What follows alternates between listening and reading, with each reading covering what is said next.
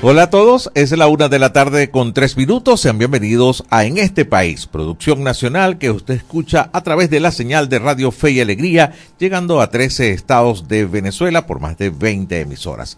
Les saludamos cordial y respetuosamente el equipo que elabora para ustedes. En la producción y control técnico, Francis Mar Loyo. En las redes sociales, Andrea Valladares. En la producción y programación nacional, Antoni Galindo. En la subdirección de comunicaciones, Alexander Medina. En la producción general de este espacio está a cargo de Andrés Cañizales y en la conducción Miguel Valladares y quien les habla José Cheo Noguera.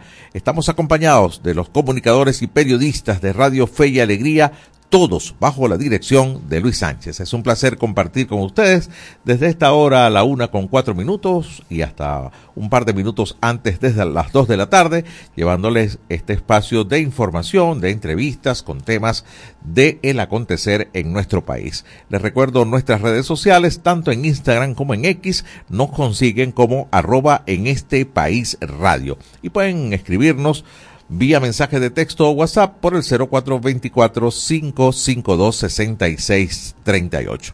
Gracias por estar ahí y como es costumbre iniciamos el programa con el recorrido que hacemos a través de al menos unas 20 páginas web buscando la información más reciente a esta hora.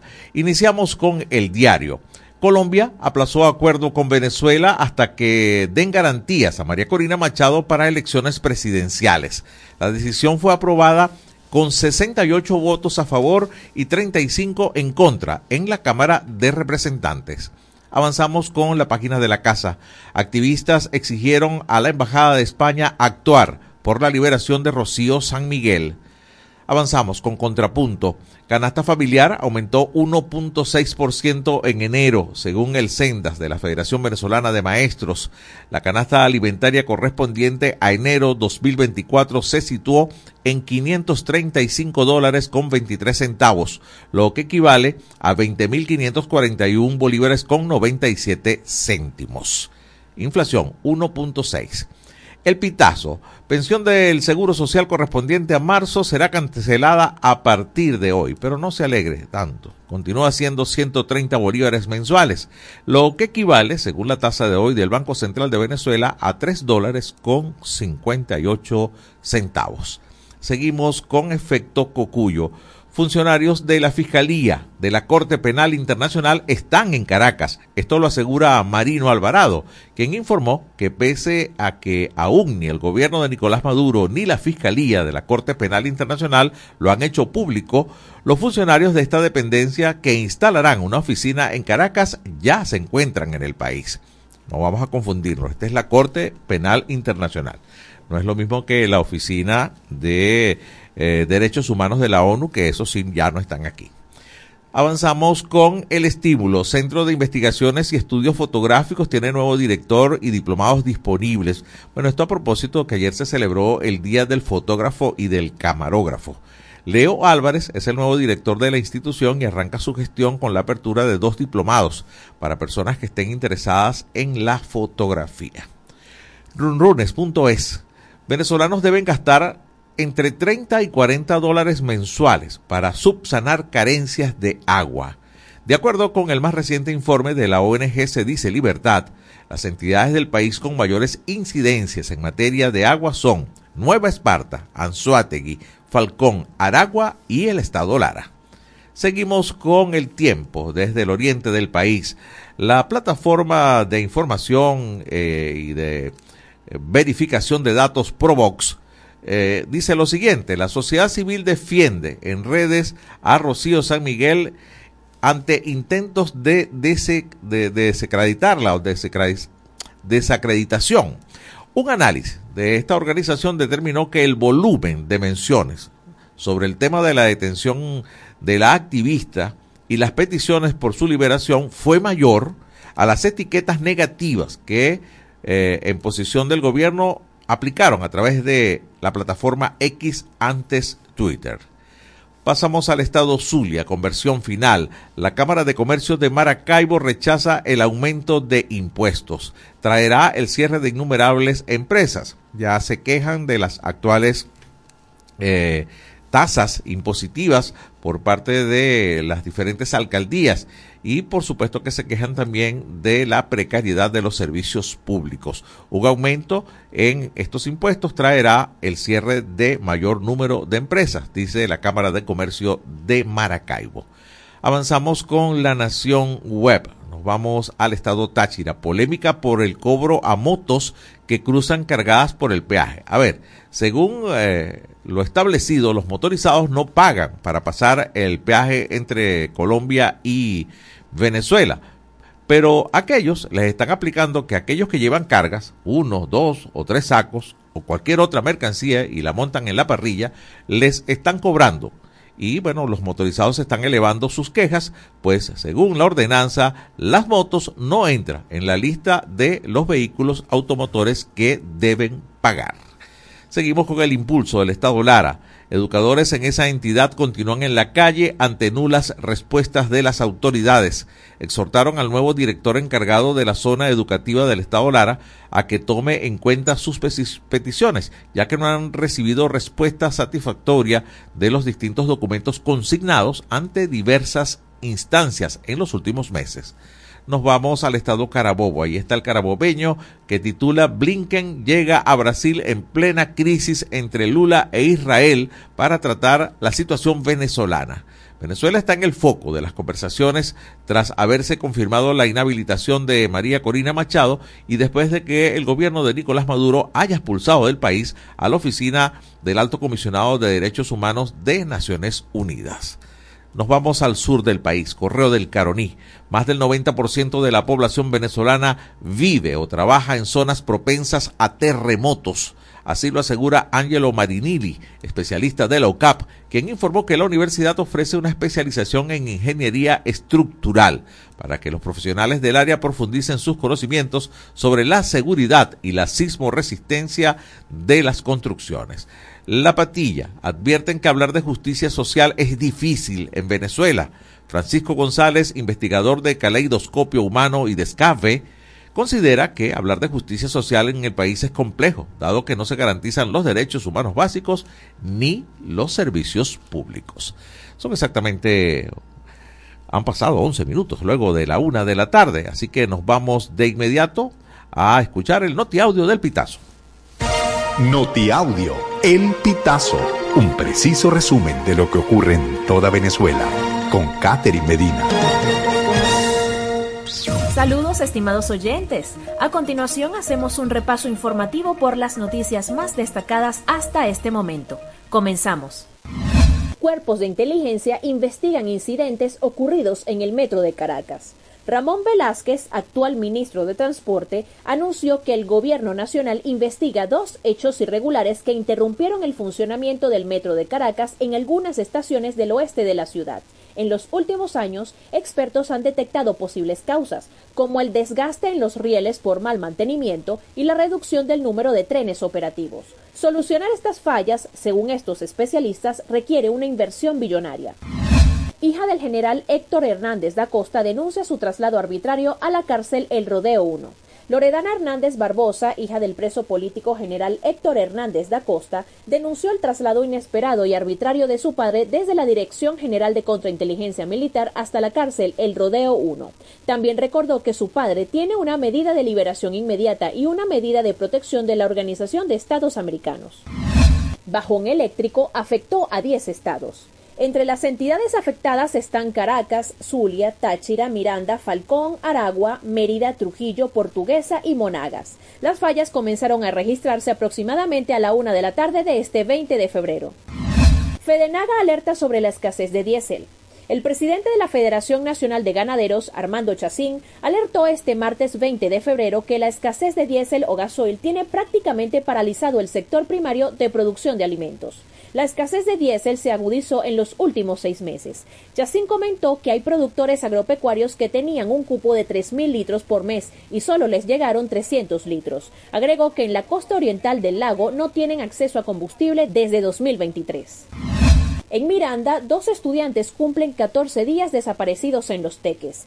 Crisbel Alexandra Pacheco González, de 16 años, estudia quinto año de bachillerato y el joven Carlos Gabriel Cabrera Ceballo tiene 15 y cursa el cuarto año.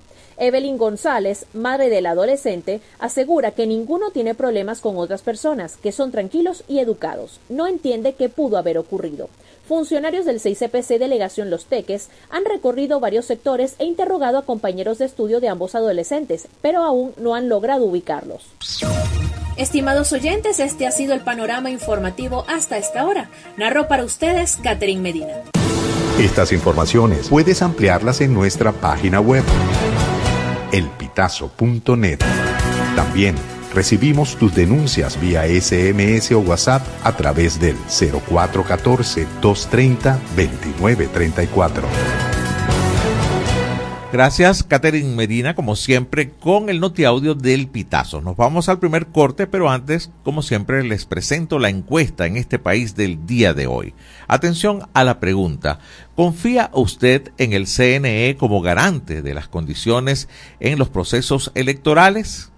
Voy a repetirla. ¿Confía usted en el CNE como garante de las condiciones en los procesos electorales? Opción A, sí confío. Opción B, no confío. Opción C, no es independiente. Y opción D, no sé, yo no voto. Teléfono 0424-552-6638 vía mensaje de texto o WhatsApp. Escuchamos su respuesta a su selección en el programa de hoy. Tiempo del primer corte. Regresamos en un par de minutos en este país. Ya regresamos con En este país por la Red Nacional de Radio Fe y Alegría.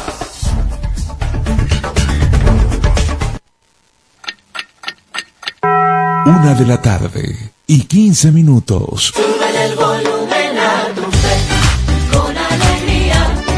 Súbele, súbele. Jesús ha servido la mesa y nos invita a escuchar su palabra en la Santa Eucaristía. El que viene a mí nunca tendrá hambre. Todos los domingos llegamos a tu casa a partir de las 7 de la mañana. Compartamos como hermanos y vivamos el amor de Dios con la humanidad a través de la señal de Radio Fe y Alegría. ¿De qué color es la piel de Dios? ¿De qué color es la piel de Dios? Dije negra, amarilla, roja y blanca es. Todos son iguales a los ojos de Dios. Con calma y con respeto, todo se resuelve. Y es que hay temas que todos quieren hablar, pero nadie lo dice. Entonces, háblame bajito. Háblame bajito de lunes a viernes a las 6 de la tarde. Háblame bajito por la Red Nacional de Radio Fe y Alegría con todas las voces. Con calma todo se resuelve, a la suavecito. Descárgate nuestra aplicación Radio Fe y Alegría Noticias, disponible para iPhone y Android.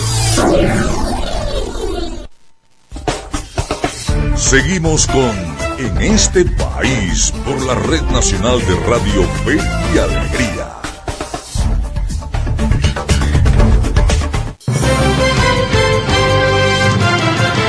Es la una de la tarde con 17 minutos en este país. Estamos en señal nacional de Radio Fe y Alegría. Aquí está la encuesta en este país del día de hoy. Atención a la pregunta. ¿Confía usted en el CNE como garante de las condiciones en los procesos electorales? Opción A, sí confío. Opción B, no confío. Opción C, no es independiente. Y opción D, no sé, yo no voto.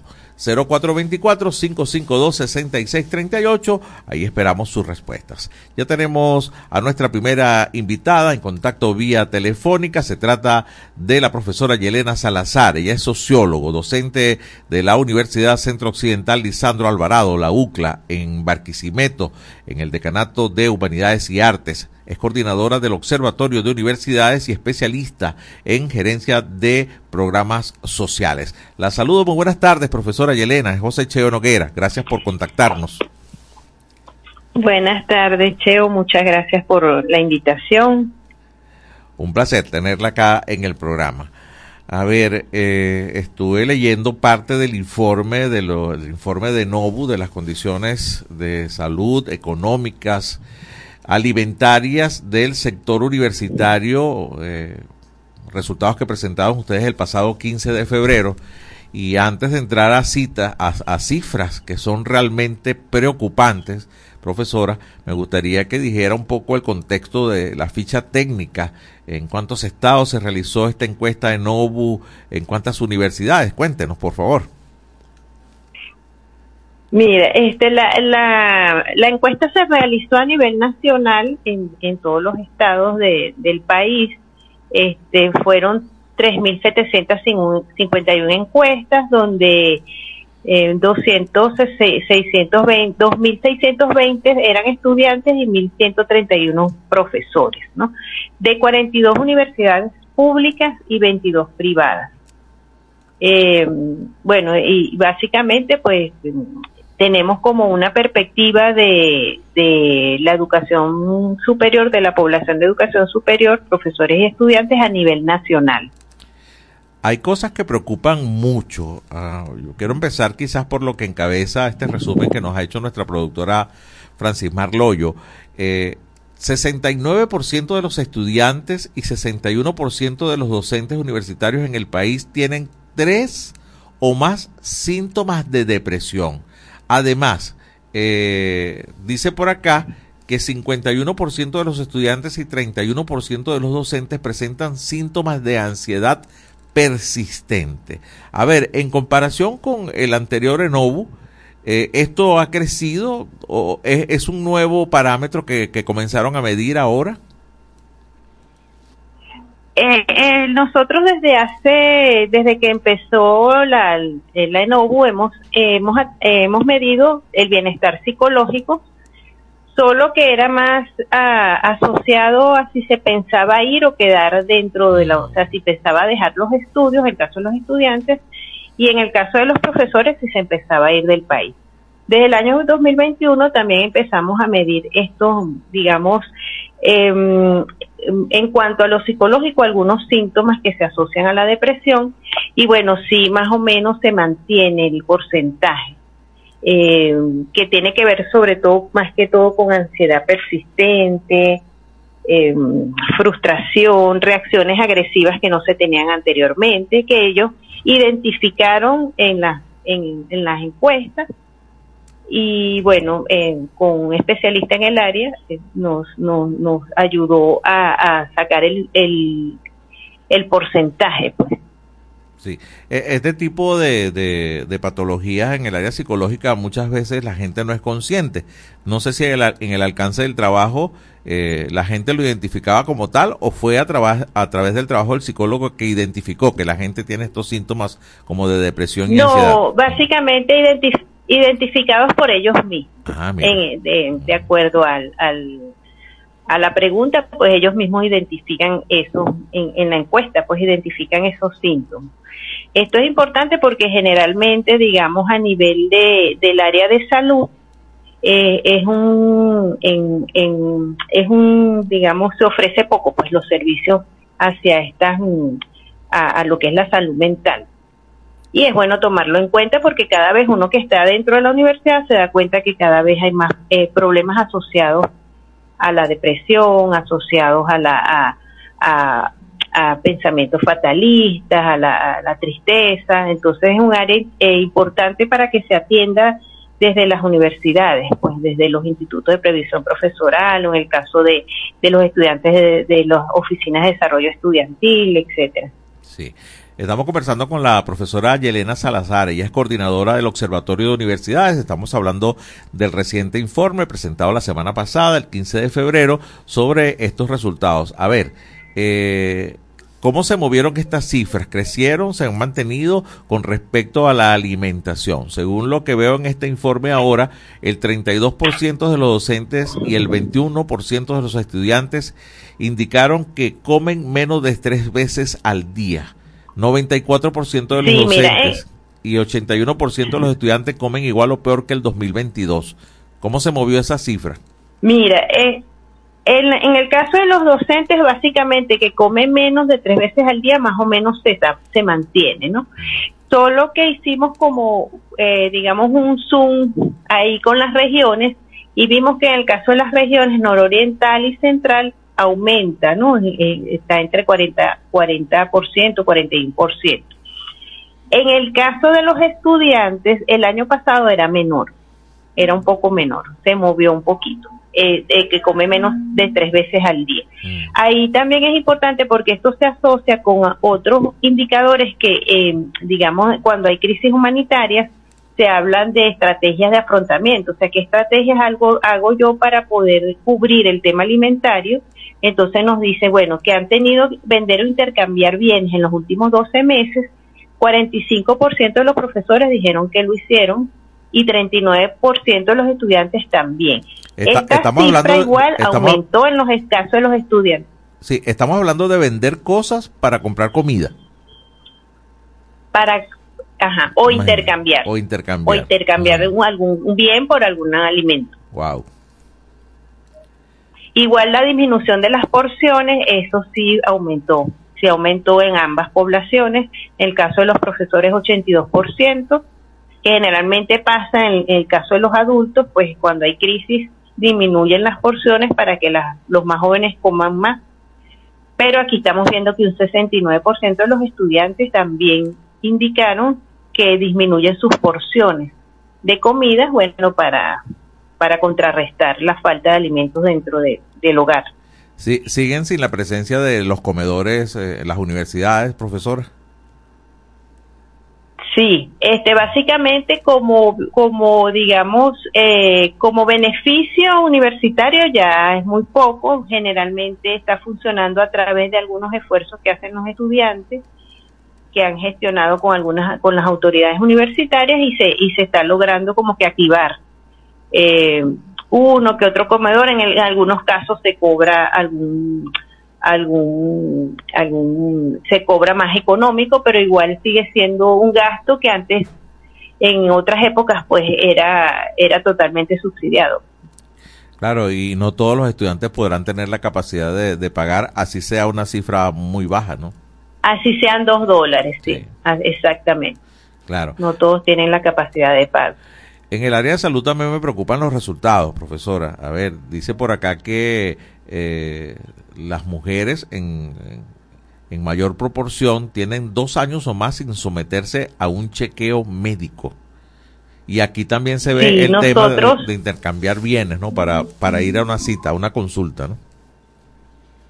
Sí, nosotros ahí también este revisamos un poco como la situación de cuántas con cuántas frecuencias la gente se está haciendo chequeo médico. Pues bueno, ya ves que el caso de las mujeres eh, es alto, pues un 40%. Y también en estos casos, fíjate que cuando uno ve eh, dónde te atiendes, se ve claramente como el tema de la, el beneficio social que tenía dentro de la universidad, tanto el docente como el estudiante, se ha perdido, ¿verdad?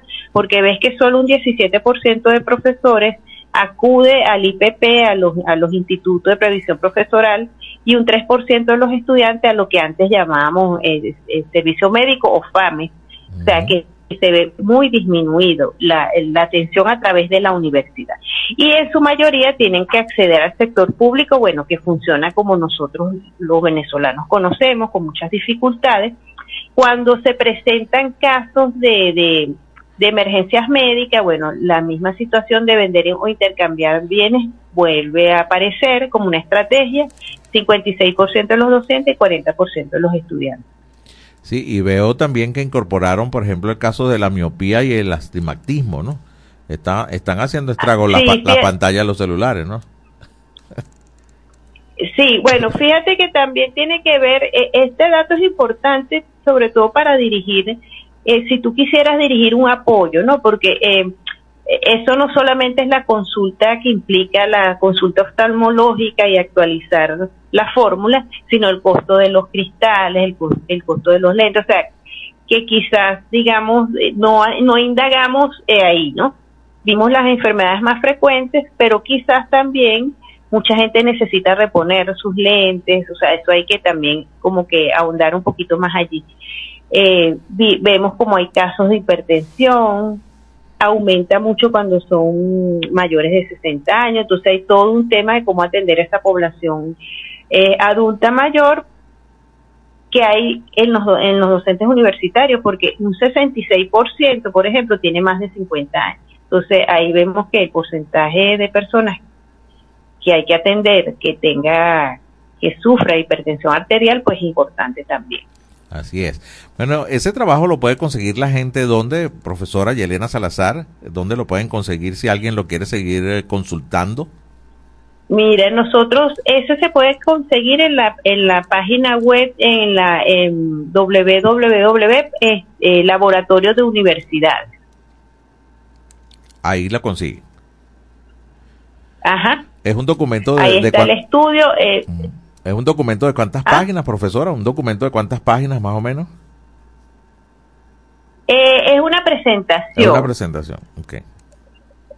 Ajá. Laboratorio de Desarrollo Humano. Perfecto. Bueno, le agradezco mucho. Una triste realidad, pero hay que desnudarla, hay que visibilizarla. Esta es la verdadera situación de los profesores y los estudiantes que en este momento están en las universidades públicas venezolanas y también en las privadas, porque forma parte también del estudio una buena parte de universidades privadas en el país. Nos toca Sí, ir... universidades privadas, bueno, que no escapa de, de la realidad del país, pues, sea, la falta de servicios, las dificultades para acceder a salud, buena alimentación, no, no, no escapa la mayoría ahí de esta situación. La idea es un poco contribuir con los datos a dirigir, este, bueno, eh, ¿para qué sirven estos datos? Bueno, se pueden dirigir políticas eh, públicas que traten de aminorar o de atender estas, estas áreas donde hay grandes dificultades, sobre todo alimentación, salud, viendo no nada más la salud física, pues, sino la salud mental es bien y importante. todo los y todo lo que es los servicios asociados a- al funcionamiento de la universidad. Así es. Profesora, le agradezco mucho este contacto. Es la profesora Yelena Salazar, coordinadora del Observatorio de Universidades OBU y docente de la Universidad Centro Occidental Lisandro Alvarado UCLA en Barquisimeto. Tenga usted una feliz tarde. Gracias por este contacto. Muchas gracias por, por la oportunidad y feliz tarde. Muchísimas gracias. Nos vamos al corte a esta hora. Regresamos con más de En este país. Ya regresamos con En este país por la Red Nacional de Radio Fe y Alegría.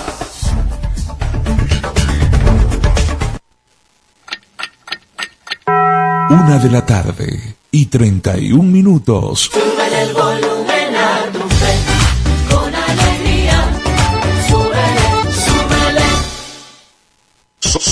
somos Radio Fe y Alegría Noticias.com. Seguimos con En este país por la Red Nacional de Radio Fe y Alegría.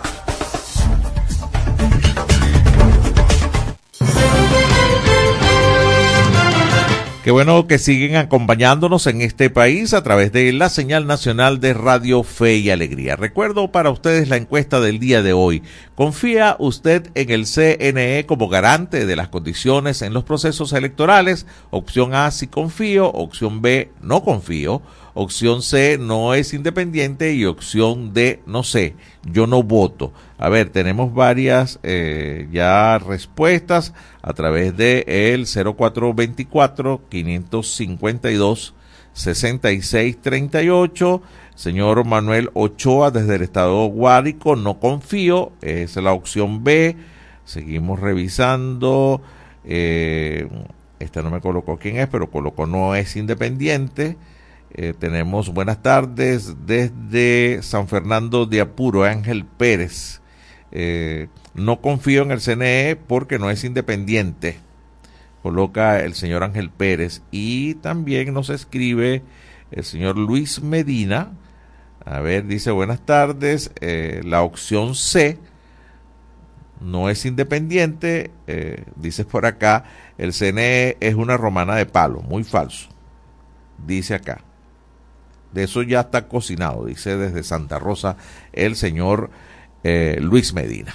Exactamente la 1.33 minutos de la tarde. Gracias a ustedes por seguir ahí. Pueden seguir participando a través del 0424-552-6638. Es momento de presentar la producción que traemos para ustedes. A continuación, les presento el micro de Venezuela electoral.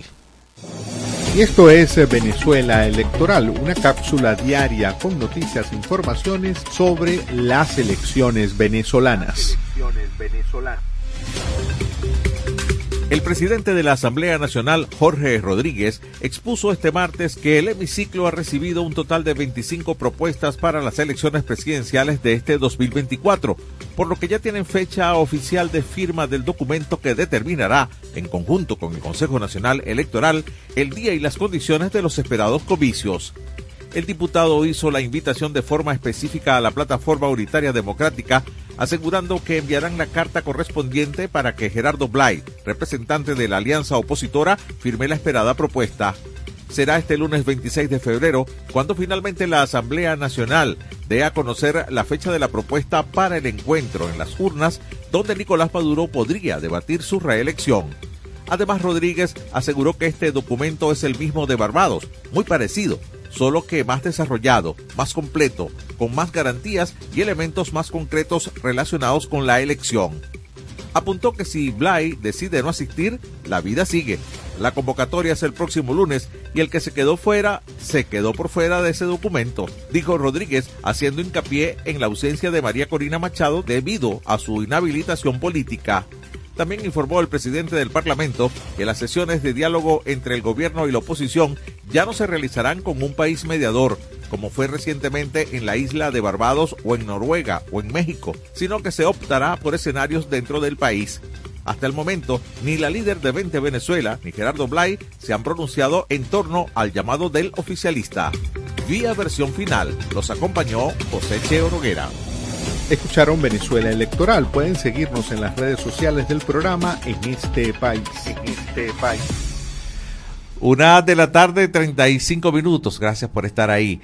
Ahora vamos a propósito, mm, esto parece ser una queja a nivel nacional. A pesar de la aprobación de la llamada ley de armonización tributaria, bueno, en todos los municipios del país, en más de los 330 municipios del país, los diferentes comercios se están quejando de las altas cuotas. Incluso leíamos una noticia el día de hoy que eh, ha habido muchos cierres en el estado Zulia y también sector panadero en el estado Lara. Han cerrado el 25% de las panaderías y muchas de esas tienen que ver por los altos impuestos municipales. A propósito de este tema, tenemos un reporte de Javier Guaipo de Radio Fe y Alegría Noticias. Cámara de Comercio propone que se ajusten las alícuotas sobre actividades económicas, esto en lechería. Desde la Cámara de Comercio de Lechería realizaron una propuesta ante el Consejo Municipal de esta localidad en la que sugieren que se ajusten las alicuotas sobre actividades económicas, pues creen que esto impactará positivamente tanto a los comerciantes como en la jurisdicción. José Camino, presidente de la Cámara de Comercio en esta localidad del norte de Anzoátegui, explicó que esto lo hacen basado en lo decretado por el Consejo Superior de Armonización Tributaria a finales de 2023, donde se establecen unos rangos para el cobro de estas alicuotas y al parecer en lechería se está cobrando el máximo. Escuchemos al presidente de la Cámara de Comercio y Lechería. La propuesta de nosotros es hacer una evaluación sobre eso y poder eh, sincerar y bajar eh, los tributos. Se hizo una evaluación en varios sectores donde podemos eh, plantear una reducción en función a lo que son los costos que se están asumiendo por cada uno de esos sectores. ¿Cuáles serían los beneficios que, tendría tanto la alcaldía como en este caso el sector comercial aplicando esta, propuesta? Bueno, básicamente nuestra, los objetivos, hay cuatro objetivos. Uno es el estimular la inversión, porque si, al tener nosotros eh, en el municipio uno, unas alícuotas bastante ajustadas y razonables, se genera un equilibrio y eso va a generar un estímulo de inversión Adicional, tenemos también eh, que hay competitividad, competitividad en las empresas, porque evidentemente al tener eh, empresas que puedan eh, manejar sus costos y hay mayor cantidad de empresas formales, eso genera competencia entre ellas. Luego tenemos una, un aporte a lo que es la parte del empleo. Se va a incrementar el empleo formal en la, en la ciudad. Y por último, lo que no, no deja de ser importante es lo que es los incrementos de los tributos para eh, la ciudad porque al ampliar la base de, de empresas, en vez de, aumentarlo, va a generar que la cantidad de empresas salgan a la, informalidad, tú bajas la tasa, amplías la base y vas a tener una mayor recaudación a, largo plazo. Camino también precisó que esta propuesta surgió luego de realizar un profundo análisis en el que determinaron que el 47% de las actividades económicas en lechería son del sector terciario, es decir, del comercio al letal y servicios profesionales. Considera que si se mantienen las alicuotas en sus topes como están ahora, esto va a seguir provocando aumento de precios, lo que a su vez reducirá las ventas por el bajo poder adquisitivo de la mayoría de la población y terminará perjudicando a todos. Desde el estado Anzoátegui, Javier Guaypo, Radio Fe y Alegría Noticias. Gracias a Javier Guaypo desde Anzuategui por este reporte. Bueno, es, parece ser denominador común el tema de las altas alícuotas de los municipios con el tema de los impuestos a la actividad comercial. Y de los impuestos pasamos al deporte. Conectamos con Miguel Valladares y la movida deportiva. En este país presentamos la movida deportiva con Miguel Valladares. Un gran saludo amigos del deporte, es un gusto recibirlos de nuevo a mitad de semana en la grada de este país. Iniciamos el repaso de la actualidad deportiva con fútbol porque ayer se jugó Copa Libertadores en nuestro país. Portuguesa volvió al máximo torneo de clubes del continente luego de 40 años de ausencia, pero se dio 1-2 frente al chileno palestino en el Brígido Iriarte de Caracas.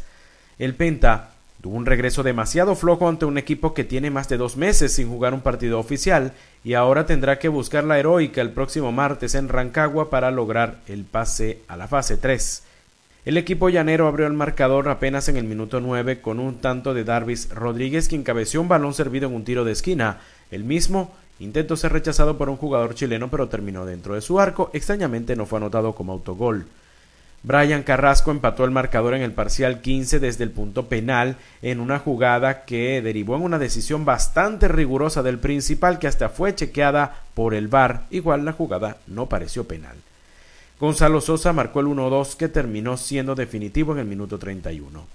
Muy complicado la tiene Portuguesa que tendrá que mejorar y mucho en una semana para seguir avanzando. Otro de los partidos que tuvo un venezolano en Libertadores anoche fue el de Always Ready boliviano de Alain Baroja, que goleó al Sporting Cristal de Perú 6-1 en el alto, a una altura de 4.150 metros sobre el nivel del mar, superando incluso a La Paz, así que se convirtió en el juego de mayor altura en la historia de la Copa Libertadores. Para hoy, la Academia Puerto Cabello estará recibiendo a Nacional de Uruguay como parte del partido de ida de la fase 2. El equipo venezolano viene de superar a Defensor Sporting, también Charrúa. Y hablemos ahora de béisbol porque ayer se anunció que Joulis Chacín, lanzador que pertenece a los Leones del Caracas y que esta temporada reforzó a Cardenales en la final y a Tiburones en la Serie del Caribe, dio positivo en un control antidopaje. El lanzador recibió una sanción de 12 juegos que cumplirá la temporada venidera. Chacín publicó un comunicado en el que se disculpa por el episodio, pero dejó en claro que no consumió una sustancia para mejorar su rendimiento, sino un medicamento para controlar el apetito, sin saber que el mismo contenía una sustancia prohibida. Estuve utilizando un medicamento que funciona como supresor del apetito, cometiendo el error de no consultar a los médicos para asegurarme que no tuviera ninguna sustancia que fuese a violar cualquier programa antidopaje. Nunca en mi vida he consumido alguna sustancia anabolizante o esteroides para mejorar el rendimiento de mi juego, dice parte del comunicado publicado por Chassin. El Zuliano actuó en 14 temporadas en las grandes ligas. Y nos vamos con un par de corticas y al pie iniciando con baloncesto porque Marinos de Oriente anunció la contratación de su primer importado para la temporada 2024, la primera luego de su mudanza a Maturín. Se trata de Trayvon Palmer, un jugador de 1,98 metros de estatura que ha jugado en la G League, también en el baloncesto británico y tuvo una corta pasantía con Detroit Pistons en la NBA. Y en México, el Pachuca, con Salomón Rondón en plan titular, goleó a domicilio al Puebla 1-4 en un choque en el que el vino tinto no anotó, pero repartió una asistencia. El Pachuca es líder del torneo mexicano. De esta forma llegamos al final del repaso por la jornada de hoy, pero le invitamos a que nos acompañe de nuevo mañana en la grada de En este país. En este país presentó La Movida Deportiva con Miguel Valladares.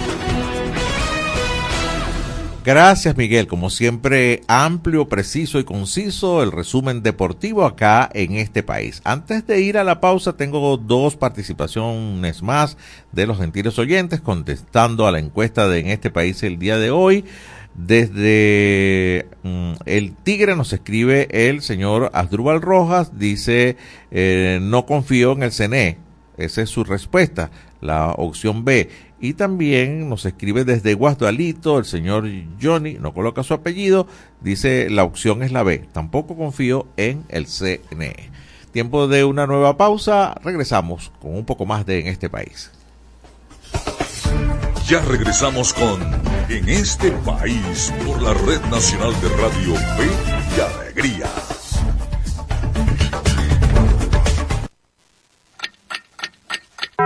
Una de la tarde y 44 minutos. Sube el volumen a tu fe, con alegría. Súbele, súbele. Amigos y amigas de Contacto Sur desde Ecuador. Es una base militar encubierta. Asociación Nicaragüense Pro Derechos Humanos. Afectó derechos políticos y de participación. La Asociación Latinoamericana de Educación Radiofónica ALER te conecta con América Latina y el Caribe. Contacto Sur hace todo un recorrido desde Teotihuacán, México, pasando por toda Latinoamérica hasta la Patagonia en América del Sur.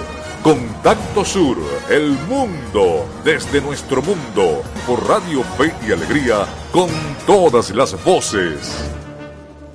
La escuela en la radio. Aprende desde casa con el equipo pedagógico del programa Escuela de Fe y Alegría Venezuela y el Instituto Radiofónico Fe y Alegría. La escuela en la radio de 4 a 5 de la tarde por la Red Nacional de Radio Fe y Alegría. Descárgate nuestra aplicación Radio Fe y Alegría Noticias. Disponible para iPhone y Android.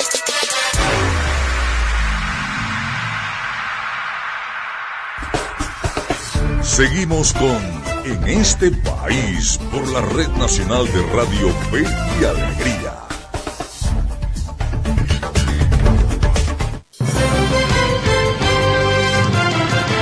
Estamos en señal nacional de Radio Fe y Alegría en este país cuando es la una de la tarde con 45 minutos. Leemos nuevamente la encuesta en este país, muy participativa hoy la gente, gracias a través de el 0424-552-6638. La pregunta es, ¿confía usted en el CNE como garante de las condiciones en los procesos electorales? Opción A, sí confío. Opción B, no confío. Opción C, no es independiente. Y opción D, no sé, yo no voto. 0424-552-6638 es nuestro punto de contacto vía mensaje de texto o WhatsApp. También nos escribes del estado Guárico, no confío, el señor Manuel Ochoa por acá en este momento, llegando los mensajes. Ya tenemos al hilo telefónico a nuestro siguiente invitado. Se trata del señor Antonio Suárez, es el presidente de la Federación Nacional de Empleados Públicos, FEDE UNEP. Muy buenas tardes, Antonio. Los saluda José Cheo Noguera, gracias por atendernos. Buenas tardes, Cheo, los oyentes de la equipo técnico. Gracias, Antonio. A ver, el revuelo ha causado un poco la, las declaraciones luego de la salida del cuarto foro de diálogo social en el que se está solicitando un aumento de salario, bueno, detenido ya por muchos meses, ¿no? Eh, que esté a partir de 200 dólares.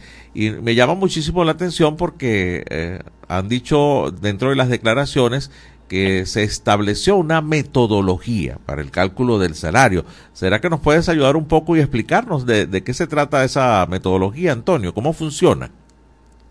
Sí, bueno, vamos, vamos a poner en contexto esto. Realmente, ¿de dónde nace precisa el foro de diálogo social, ese acompañamiento de la OIT ¿no? en el país? Eso viene de una queja que se introduce en el año 2014, movió todos los lazos que son los procesos internacionales que todo el mundo conoce son lentos. Y por fin se creó lo que se denomina una comisión de encuesta, la comisión de encuesta, ante la denuncia de estos tres convenios que son el método para la fijación de salarios mínimos, el convenio 26, el 87 y el 144, pues este, eh, acordó con el Ejecutivo, el gobierno, abrir una etapa de diálogo de conversaciones, de concertación, de, problemas comunes, ¿verdad? Que venimos denunciando en estos tres convenios. Este, ¿Quiénes participan? Pues participan los trabajadores, las centrales sindicales que voluntariamente quisieron participar en este diálogo, las que se retiraron también voluntariamente, por supuesto, se retiraron en el 2022 y por supuesto no han entrado nuevamente. Ese, ese es el contexto hasta ahora, ¿no? Están en empresarios representados en Fede Cámara de Industria, ¿verdad? Que, lo, que es la otra organización de empresarios en Venezuela, de empleadores, y por supuesto el gobierno, o sea, las tres patas de la mesa que se ponen en la OIT. Este, eso empezó en 2022 y empezaron a estudiar los métodos, porque el convenio no habla, y se pueden ratificarlo. El, el convenio no habla de que en esa mesa o se debe establecer el salario mínimo. ¿Por qué? Porque la legislación nacional de cada país, incluido el nuestro, establece la forma como se aprueba el salario mínimo. Y generalmente en una región, como ustedes en Colombia, en otros países, el salario mínimo lo aprueba el presidente de la República. Acá también en la legislación, el que lo aprueba es el presidente. Ahora, lo aprueba previo a qué?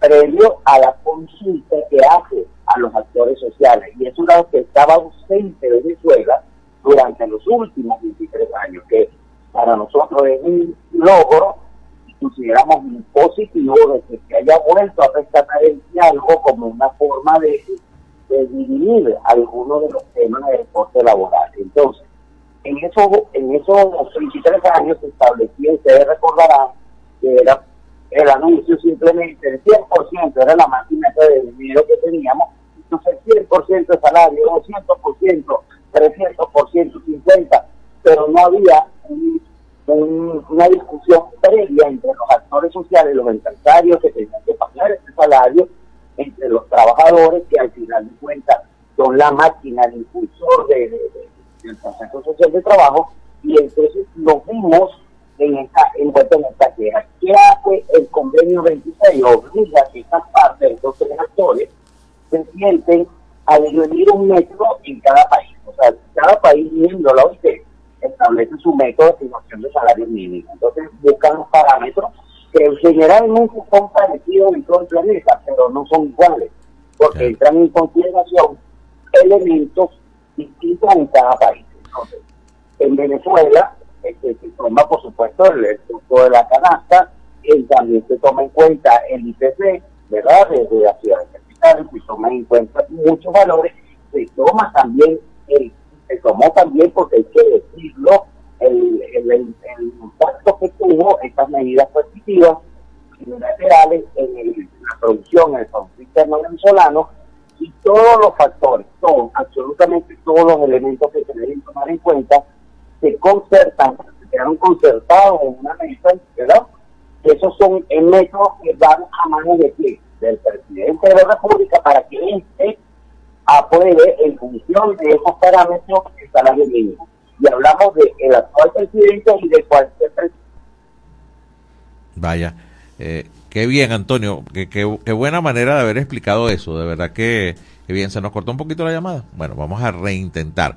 Pero vaya qué forma, excelentemente explicado por Antonio Suárez, eh, porque bueno, la, la la información decía que se estableció una metodología y lo que pareciera entonces es que había como, no sé, como unos cálculos, unas hojas y efectivamente cada país tiene los cálculos establecidos de cómo debe establecerse el salario mínimo en cada uno de ellos. Así que interesante, por demás, eh, muy bien explicada por Antonio Suárez, que es nuestro invitado, presidente de la Federación Nacional de Empleados Públicos, FEDE UNEP. A propósito pues de estos resultados y estas declaraciones luego del cuarto foro de diálogo social con la presencia de la Organización Internacional del Trabajo. Estamos intentando reconectar con Antonio Suárez. Eh, está un poco difícil la conexión. Bueno, mientras tanto, permítanme eh, actualizar alguna información para ustedes con respecto a los titulares del día de hoy. Eh, bueno, el tema del derrumbe de la mina de oro en el estado Bolívar, eh, hasta ahora, y lo escuchábamos recientemente por acá por la emisora en señal nacional, eh, se habla de entre 25 y 27 mineros desaparecidos, amén de que se pueda estar hablando de algunos 70 que pudieran estar tapiados todavía en condiciones en eh, ahí en este sector del estado Bolívar. Están sepultados en la mina Buyaloca, específicamente en el sector La Paragua. Ya tenemos nuevo la conexión con Antonio. Antonio decía que, que, bien explicado, vaya, te, felicito públicamente porque has hecho una explicación muy clara eh, que evita cualquier duda sobre este tema. Particularmente yo pensaba era que había un cálculo, había una forma de hacerlo, pero vaya, qué bien lo, lo has explicado.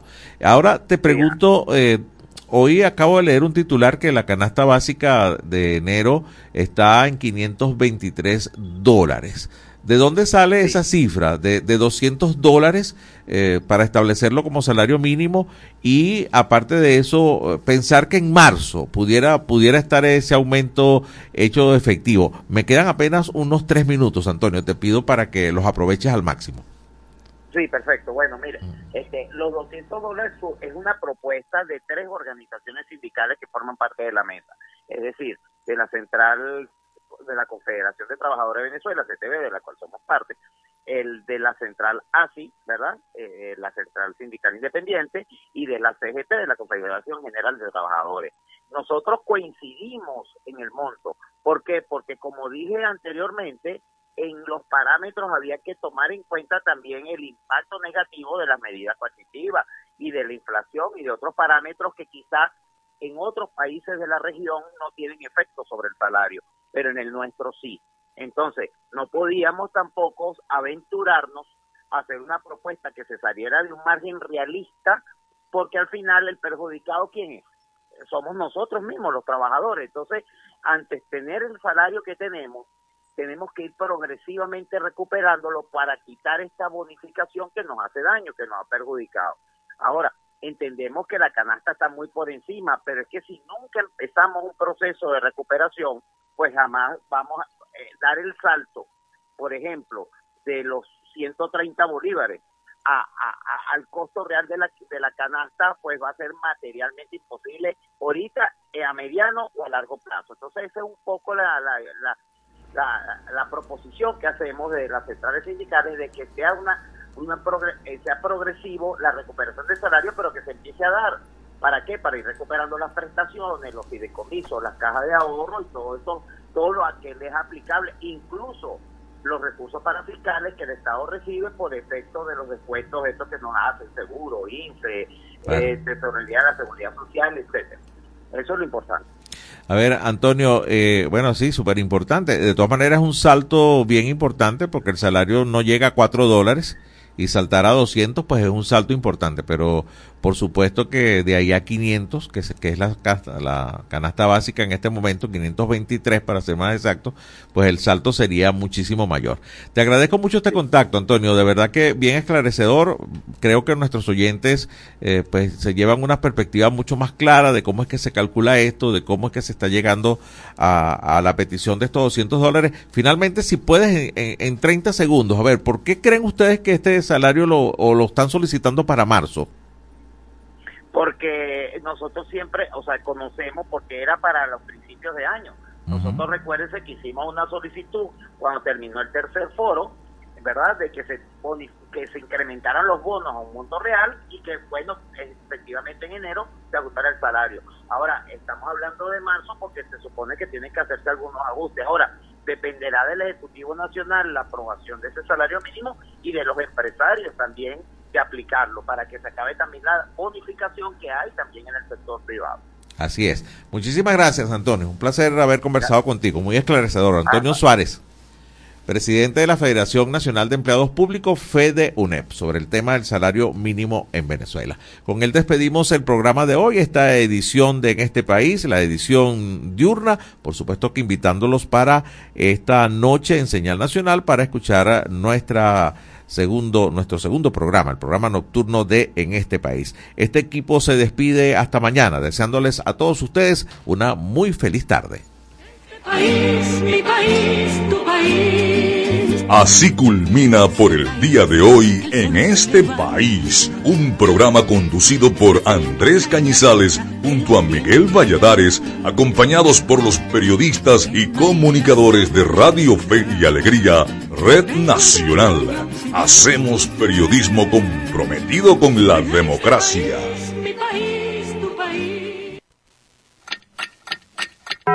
Una de la tarde y 58 minutos.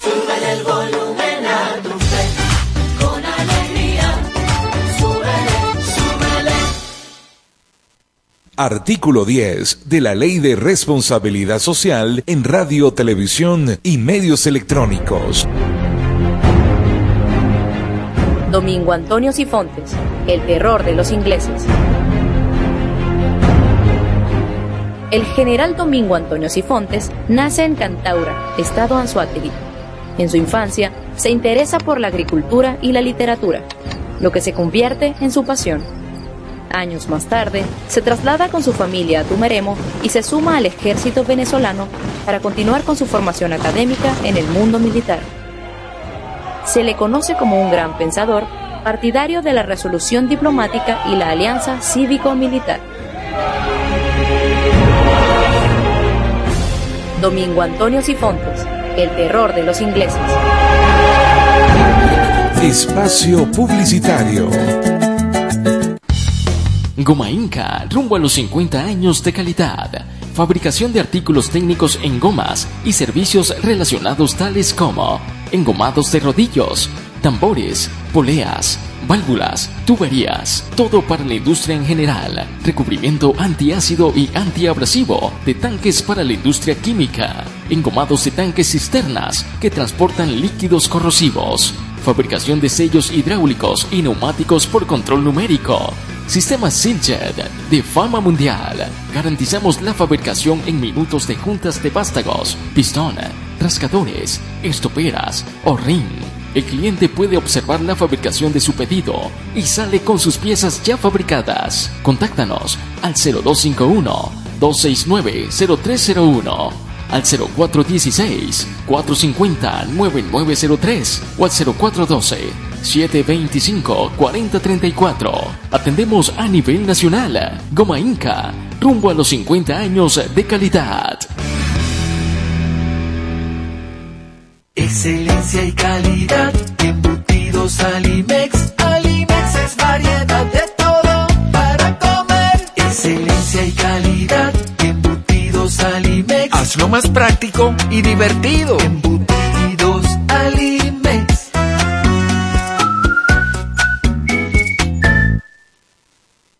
Encuentra la montura que más se adapte a tu estilo y disfruta el contraste de colores con cristales de tecnología avanzada. Disponibles en Óptica Evelyn. Lentes multifocales, digitales, correctivos, visión sencilla, lentes de contacto y de sol.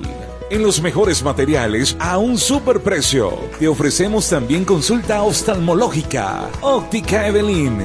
Carrera 19 entre calles 43 y 44. Teléfono 0412-510-9993. Síguenos arroba óptica.evelyn. Porque nuestro color favorito es verde bien. Fin del espacio publicitario. Seguimos siendo la FM de todas las voces. todas las voces. Radio Fe y Alegría. 97.5 FM. Tu radio.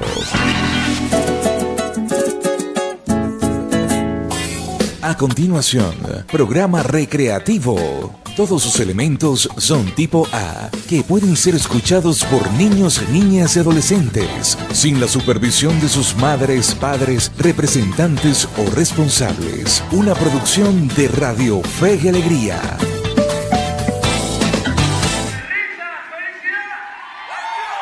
Escucha Free Cover y sus invitados, tus artistas favoritos en el formato que más te gusta.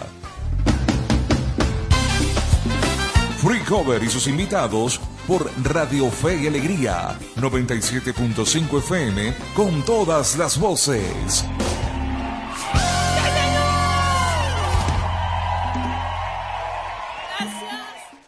Esto es Free Cover y sus invitados.